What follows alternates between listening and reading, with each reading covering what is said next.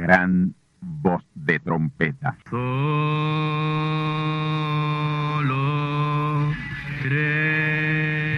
Saludos amigos y hermanos radioyentes. Están ustedes en sintonía con la audición radial Gran Voz de Trompeta, con el mensaje final de Dios al mundo, a la iglesia y a su pueblo escogido. Esta es la voz de Dios, proclamando el mensaje del Evangelio del Reino, o Evangelio eterno, a todos los que moran en la tierra, en el cumplimiento de Apocalipsis capítulo 14 y verso 6. Este es un mensaje de alerta y de apercibimiento ante los eventos proféticos del fin del mundo que ya han comenzado. No es que viene el fin del mundo, es que ya comenzó. Y en esta audición radial ustedes se mantendrán bien informados y apercibidos sobre cómo asegurar la salvación y la vida eterna, que es lo importante ante tales eventos. A continuación, ustedes escucharán no un mensaje doctrinal ni dogmático, sino la pura palabra de Dios, probada con las escrituras, la verdad como la verdad es, pues conoceréis la verdad y la verdad os libertará.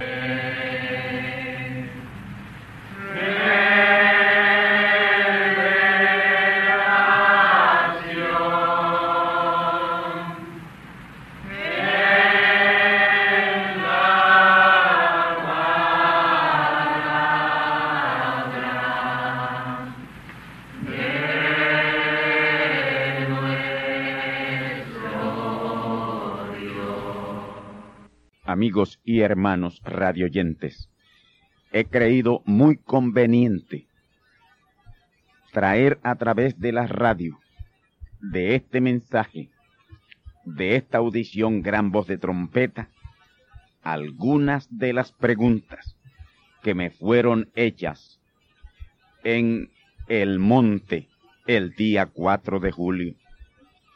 Estas son preguntas que contestamos a la gran multitud de personas que asistió a esta importante excursión al monte El Yunque. Y como fueron de tanto beneficio. Y entiendo que fue de gran provecho para ellos, yo quiero compartirlas con ustedes en esta mañana. Así que estén atentos a la primera pregunta pero para ello voy a comenzar dando lectura a la palabra de Dios. Vamos a tener la escritura primeramente. En 1 Corintios capítulo 15, versículo 50 al 52 dice así, Esto empero digo, hermanos, que la carne y la sangre no pueden heredar el reino de Dios ni la corrupción hereda la incorrupción. He aquí, os digo un misterio. Todos ciertamente no dormiremos, mas todos seremos transformados. En un momento, en un abrir de ojo, a la final trompeta. Repito, a la final trompeta porque será tocada la trompeta, y los muertos serán levantados sin corrupción, y nosotros seremos transformados. La pregunta que me fue hecha y la voy a traer exactamente como le fue contestada a los hermanos y a los amigos allá en el monte El Yunque entendiendo que la hora se acerca aceleradamente para la adopción y sabiendo que Dios no va a morar en ninguna manera en cuerpos sucios y animalizados, y siendo el tiempo tan corto, ¿qué debemos hacer si se puede hacer algo para estar a tiempo? Respuesta. Usted tiene que empezar a la mayor brevedad posible una alimentación correcta, una dieta vegetariana estricta, una alimentación a solo vegetales, nada, nada animal, en lo absoluto, ninguna clase de carne, ni de animales, ni de peces, ni de aves, ni huevos, ni leche. El que come un huevo, se come un pollo completo con patas, uñas, pico y plumas, y está ingiriendo sangre. Y el que toma leche de vaca o de cabra o cualquier animal, le está echando células animales al cuerpo, animalizando su cuerpo y su sangre. Se enseña que los humanos pertenecemos al reino animal. Eso es incorrecto. Eso es falso de toda falsedad. En cuanto a los hijos de Dios, descendientes de Adán, concierne. Ahora, los descendientes de Caín, hijo del hombre animal serpiente, esos sí pertenecen al reino animal, pero no los de la descendencia de Adán. Aquí hay dos simientes distintas en esta tierra. La simiente de la serpiente que viene por Caín y la descendencia de Adán que viene por Set, del linaje de Adán que viene por Set. Set fue la simiente sustituta por decreto de Dios luego que Caín mató a Abel, su hermano de madre, pero no de padre. Eva fue madre de Caín, pero Adán no fue padre de Caín. El padre de Caín fue el hombre serpiente. Y esa es la simiente que introdujo la carnivorosidad, el comer de carnes entre los humanos. Quien primero mató animales, peces y aves para comer fue Caín, hijo de la serpiente, hijo del hombre animal serpiente.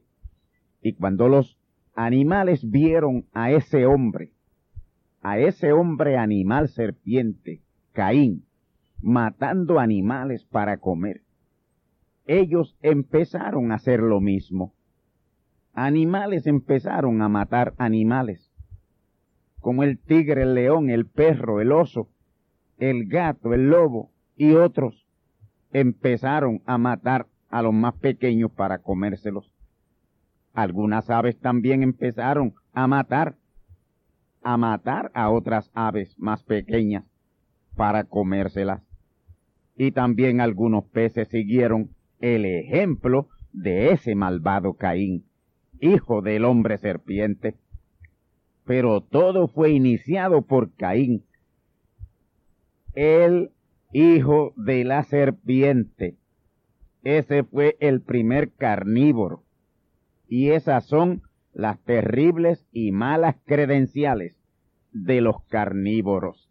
Oh amigos y hermanos, esa carnivorosidad fue lo que inició la violencia entre los humanos en esta tierra. La humanidad es violenta por su carnivorosidad le llaman caníbal al que mata humanos para comer, pero es caníbal también todo aquel que come carnes. El que come carnes, al comerlas y digerirlas, está llenando su cuerpo y espíritu de esa violencia con que murió el animal que fue matado para ellos comérsela, o el pez que fue matado, o el ave que fue matada para ellos comérsela. Ese es el origen de la violencia entre los humanos hoy. No debe ser la mano dura contra la violencia, sino la mano dura contra la carnivorosidad. Ahora, los hijos de Dios prácticamente todos se animalizaron.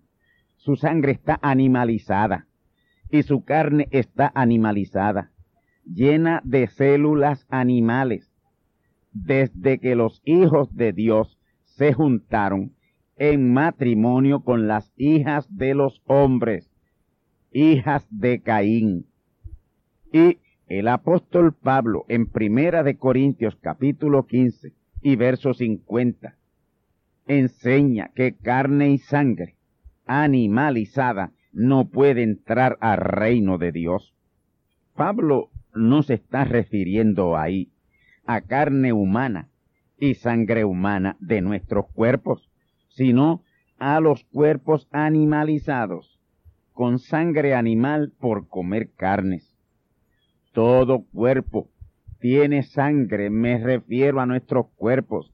Este cuerpo y el glorificado, cuando tengamos el glorificado que recibiremos, es de carne, con sangre y con huesos. Jesús comió con su cuerpo glorificado. Era un cuerpo de carne y de sangre, y con huesos y todo. Y esa es una amonestación y advertencia de Pablo, más bien para el tiempo final, cuando Dios está recogiendo a sus hijos, a Él, tomándolos a Él, que es la palabra. Noten que Primera Corintios 15, 50 al 52 está hablando del tiempo de la final trompeta. Y este es el tiempo de la final trompeta. Escuchemos una vez más, amigos y hermanos.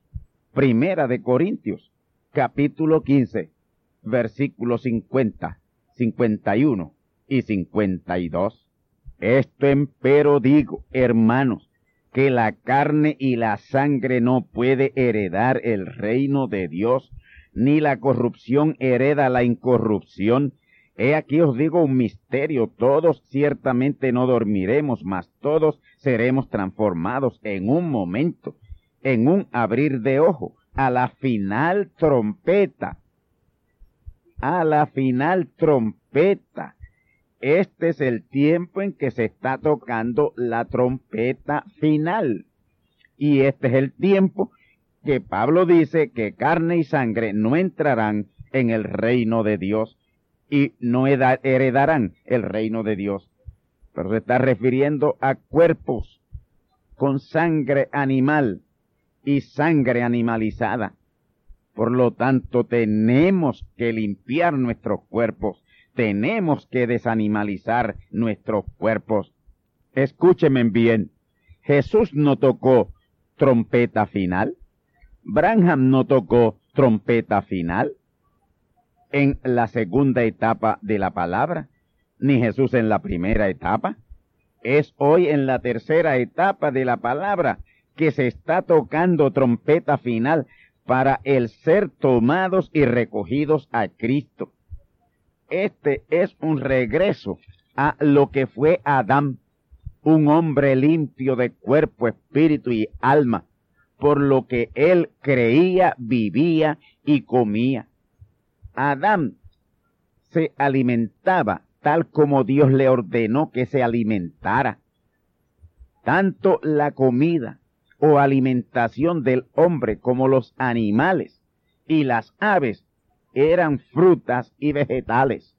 Génesis capítulo 1, versículos 29 al 30, que dice así, escuchemos.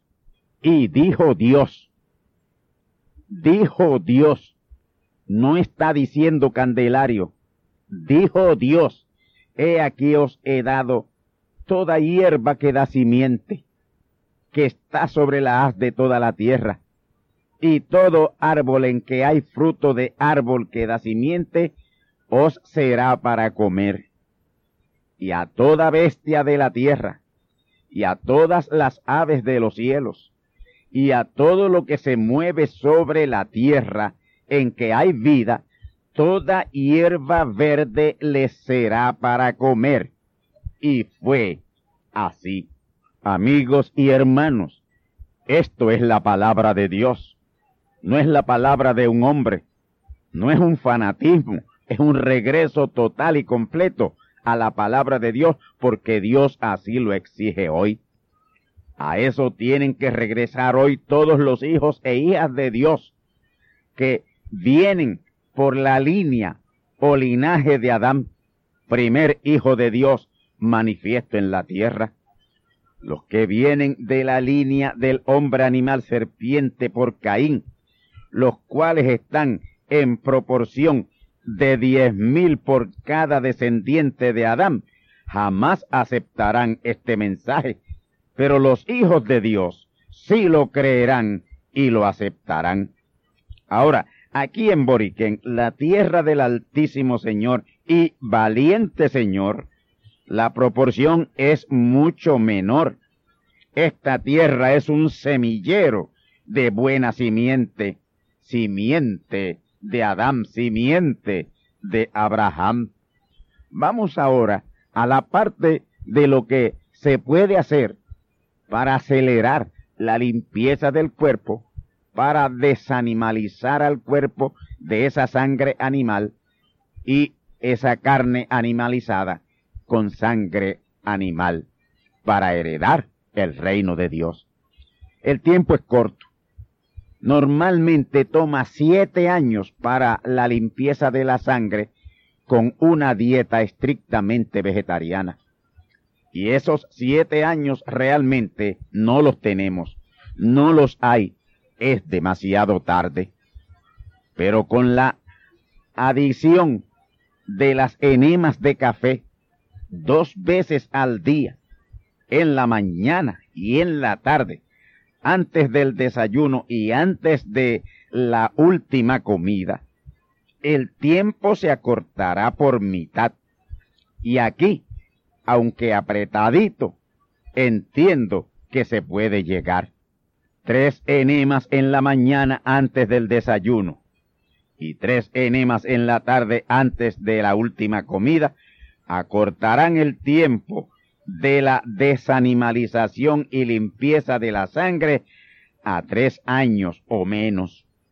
Ahora, eso se puede quedar en dos años o menos con un ayuno semanal y en ese día de ayuno de cinco de la mañana a siete de la noche utilizar las lavativas o enemas en cuatro etapas.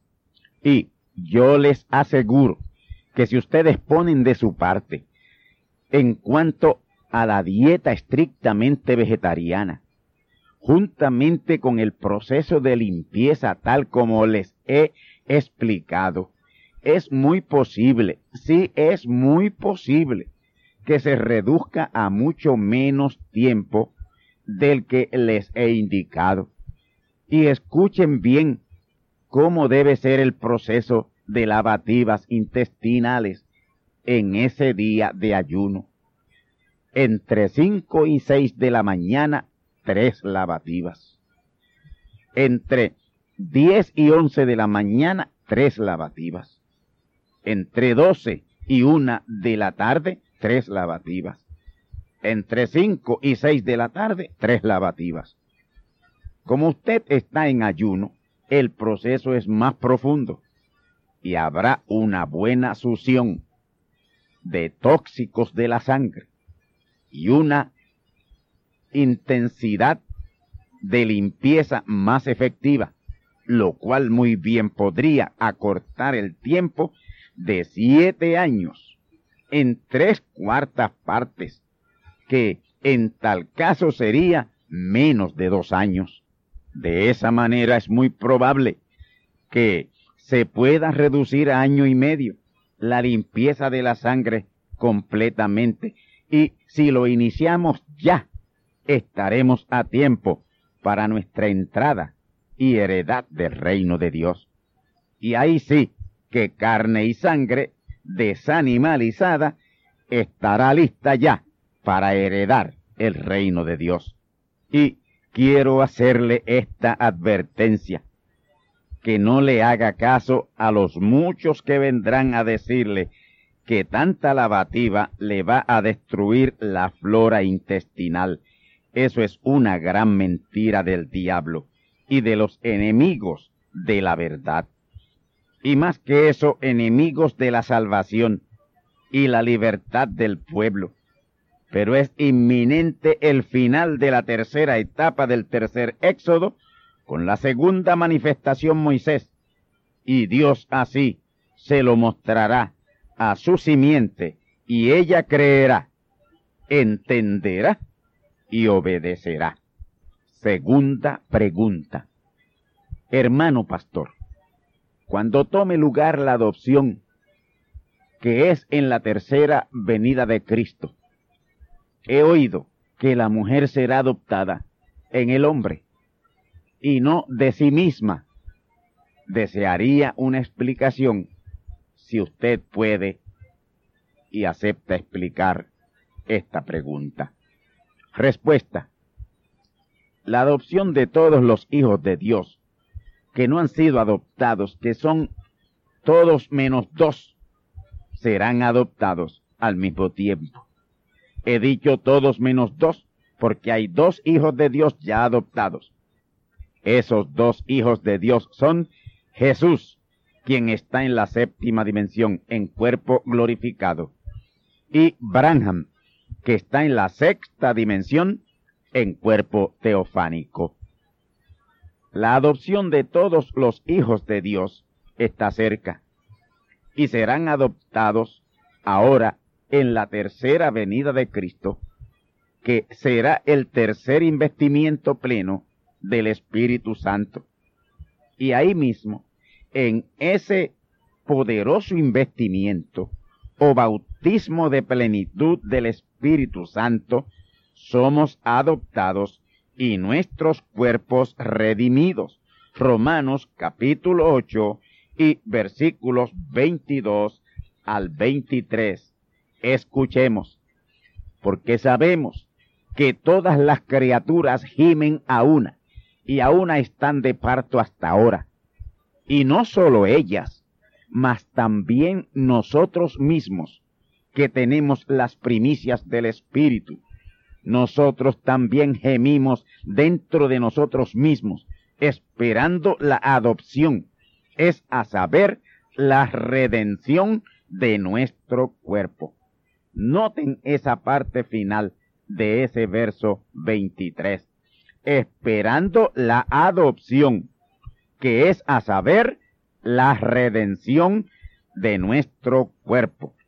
Eso es lo que falta, lo que queda de ser redimido nuestros cuerpos, conforme a la revelación que nos hace Pablo aquí en Romanos 8:23, la adopción y redención del cuerpo es lo mismo. Por eso es que este tercer investimiento es el más importante de los tres. La Biblia dice que el fin del negocio es mejor que el principio del negocio. Y este es el fin de la redención, con la redención de nuestro cuerpo, que será en la adopción. Más importante que el de Jesús en el monte Tabor. Más importante que el de Branham en el monte Sorponiente. Porque en este tercer investimiento o adopción es la adopción y redención de todos los cuerpos de la simiente predestinada de Dios.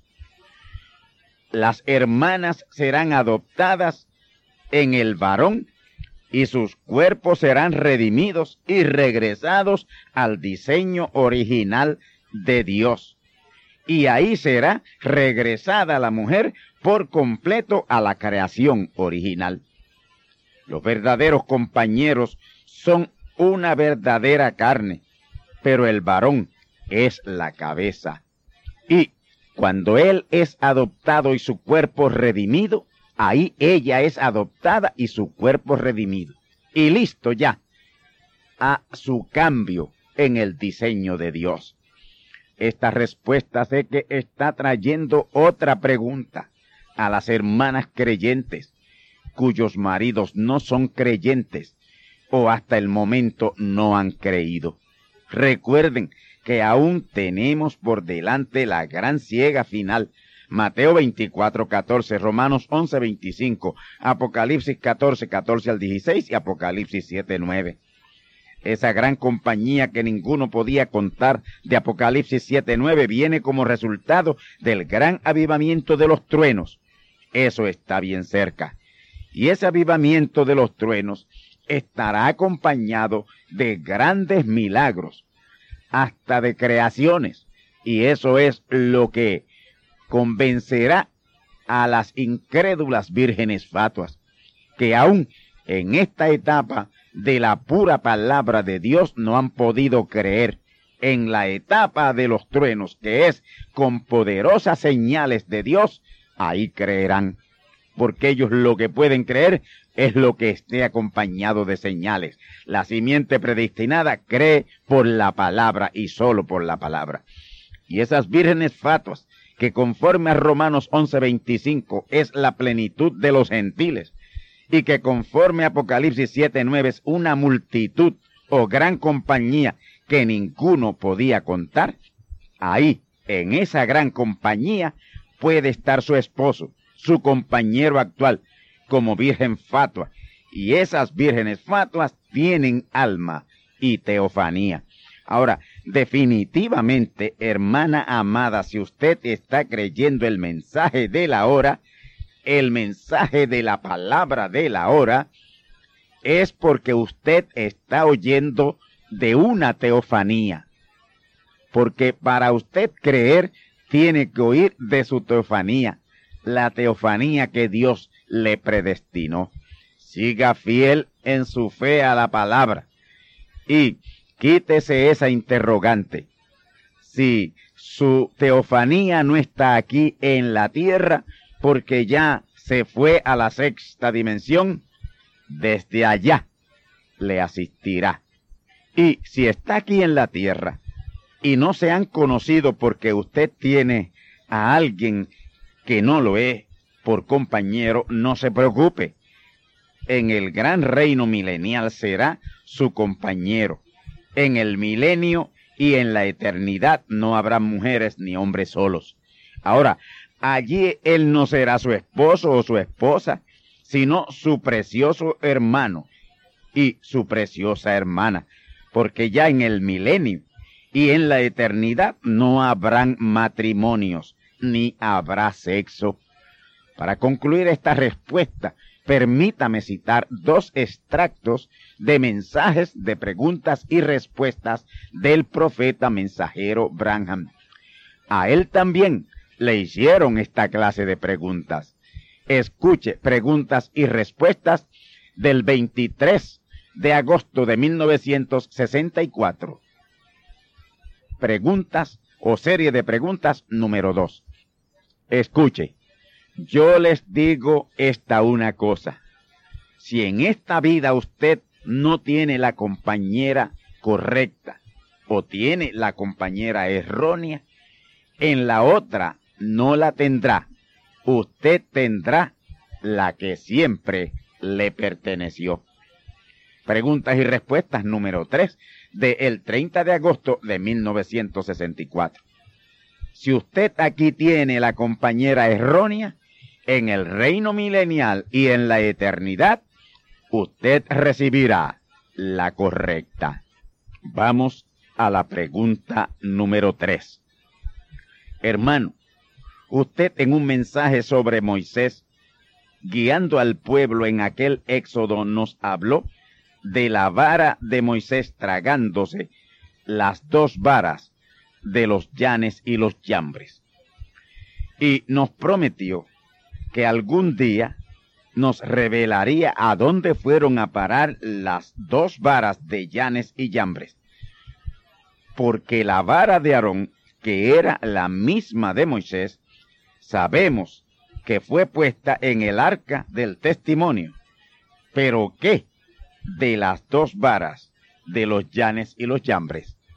Respuesta aquellas dos varas que eran materia utilizada por dos falsantes y que por permisión de Dios utilizaban para el mal, fueron absorbidas por la energía de Dios representada en la vara de almendro de Aarón y Moisés. Lo de Llanes y Llambres fue mediante magia del mal permitida de Dios con un propósito. Como estos falsantes evangelistas de hoy, que hacen milagros de vez en cuando, siendo ellos falsos. El profeta mensajero Branham predicó un mensaje titulado Los falsos ungidos de los últimos días. Y ahí él dice, ellos son falsos, pero la unción que tienen es real, porque es unción de Dios. Llanes y Llambres eran falsos ungidos. Ellos eran falsos, pero la unción para operar las varas era de Dios.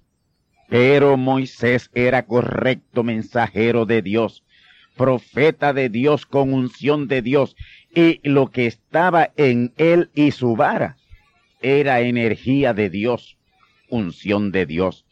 La energía de Dios en la vara de Moisés absorbió aquella energía de las varas de Llanes y Llambres. La materia que eran las varas dejaron de ser, pero la energía que estaba en los operadores de las varas regresó a la gran fuente de energía original. Y Llanes y Llambres, hoy, que son los falsos evangelistas, con la unción de Dios para sanar y hacer milagros, quedarán sin unción, si no es que ya la perdieron. Porque la unción, si es la unción Moisés, pasará al segundo Moisés. Si es la unción Elías, pasará al quinto Elías. Y si es la unción Jesús, pasará al tercer Jesús. Y ahí, si no lo han sido ya, serán absorbidas pronto las varas de los llanes y los llambres. ¿Que dónde fueron a parar las varas de los llanes y los llambres? Pues a energía que regresó a su fuente original, Dios. Y hoy, toda esa energía que en unción Dios ha dado a esos falsos que están ungidos con su unción, está regresando a su fuente de origen, que es Dios. Y es por eso que ya no hay el auge de grandes campañas con gran unción para milagros y sanidad divina entre esos falsos ungidos, pastores y evangelistas. Ya el ungido, en quien se recogerán esas unciones, está sobre la tierra, y esa vara de Moisés se tragará toda vara de todo falso ungido sobre esta tierra. Amén. Vamos ahora a la tercera pregunta con la cual estaremos concluyendo. Hermano, ¿habrá niños en el reino milenial? Ya que Isaías 65:20 dice que allí el niño morirá de cien años y que el pecador de cien años morirá. Escuchemos Isaías 65:20. No habrá más allí niño de días, ni viejo que sus días no cumpla, porque el niño morirá de cien años, y el pecador de cien años será maldito. Respuesta a esta pregunta. La misma escritura que hemos leído está interpretada a sí misma. No habrá allí niño de días, porque en el milenio no nacen niños. Ya para el milenio no habrá sexo, ni mujeres pariendo. Los hijos de Dios vendrán por la palabra y del polvo de la tierra, para poblar la tierra y en la eternidad el universo. Y lo que dice Isaías 65:20, de que el niño morirá de cien años, es por lo siguiente. Y no voy a inventar, sino a interpretar correctamente la palabra con la mente de Cristo, la inteligencia de Dios. En el milenio o reino milenial, todo el que nunca oyó el Evangelio va a resucitar. Y todos van a resucitar de unos 21 años los hombres y de unos 18 años las mujeres. El niño varón que murió de días o pocos años resucitará de 21 años. La niña resucitará de 18 años. Todas esas tribus indígenas que nunca oyeron el Evangelio también resucitarán. Las mujeres de 18 años y los varones de 21 años.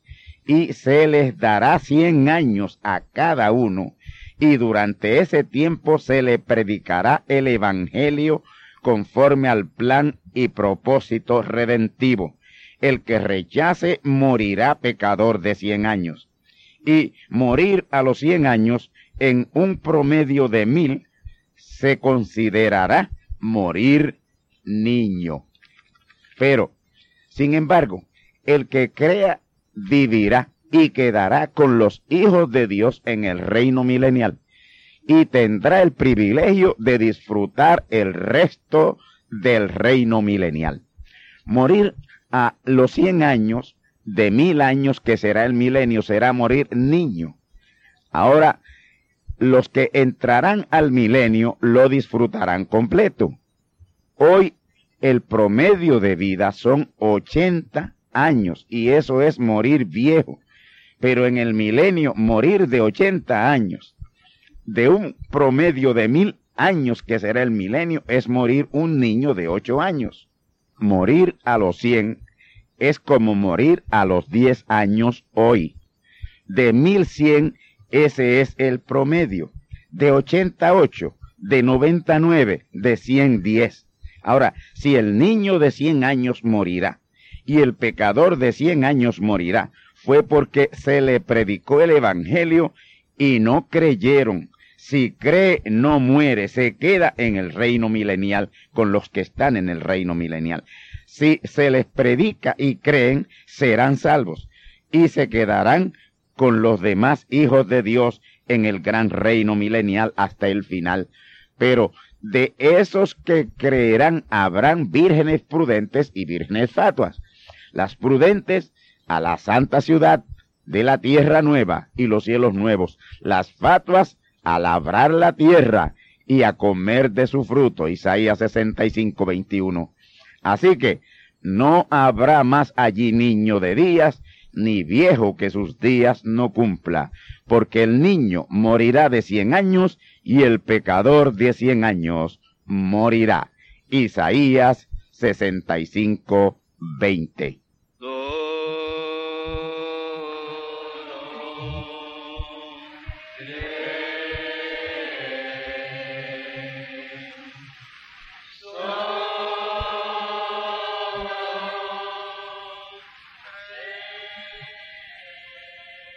Y ahora hemos llegado al momento de la palabra hablada.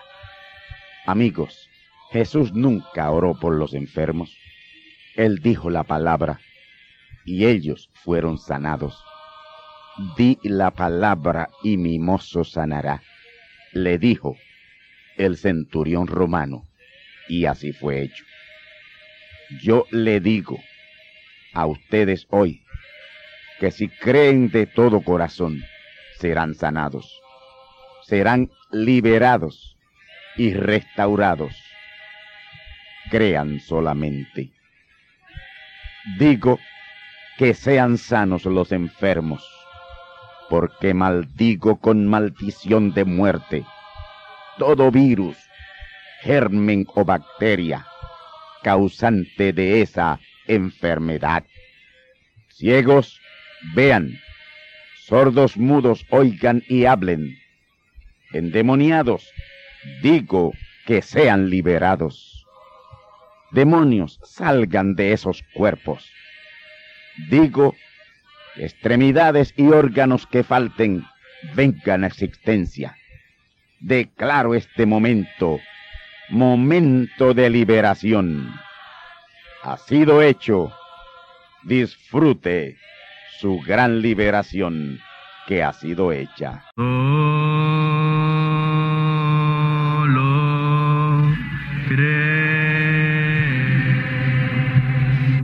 Amigos y hermanos radioyentes, han escuchado ustedes la audición radial Gran Voz de Trompeta y nuestra dirección postal es Gran Voz de Trompeta, apartado 1630 Canóbanas, Puerto Rico, 00729. Una vez más, gran voz de trompeta, apartado 1630 1630, Canóbanas, Puerto Rico, 00729. Les invitamos muy cordialmente para que escuchen estas conferencias proféticas y sean apercibidos ante los eventos del fin del mundo que ya comenzó. Les deseamos pues ricas bendiciones en Cristo el Señor. Amén.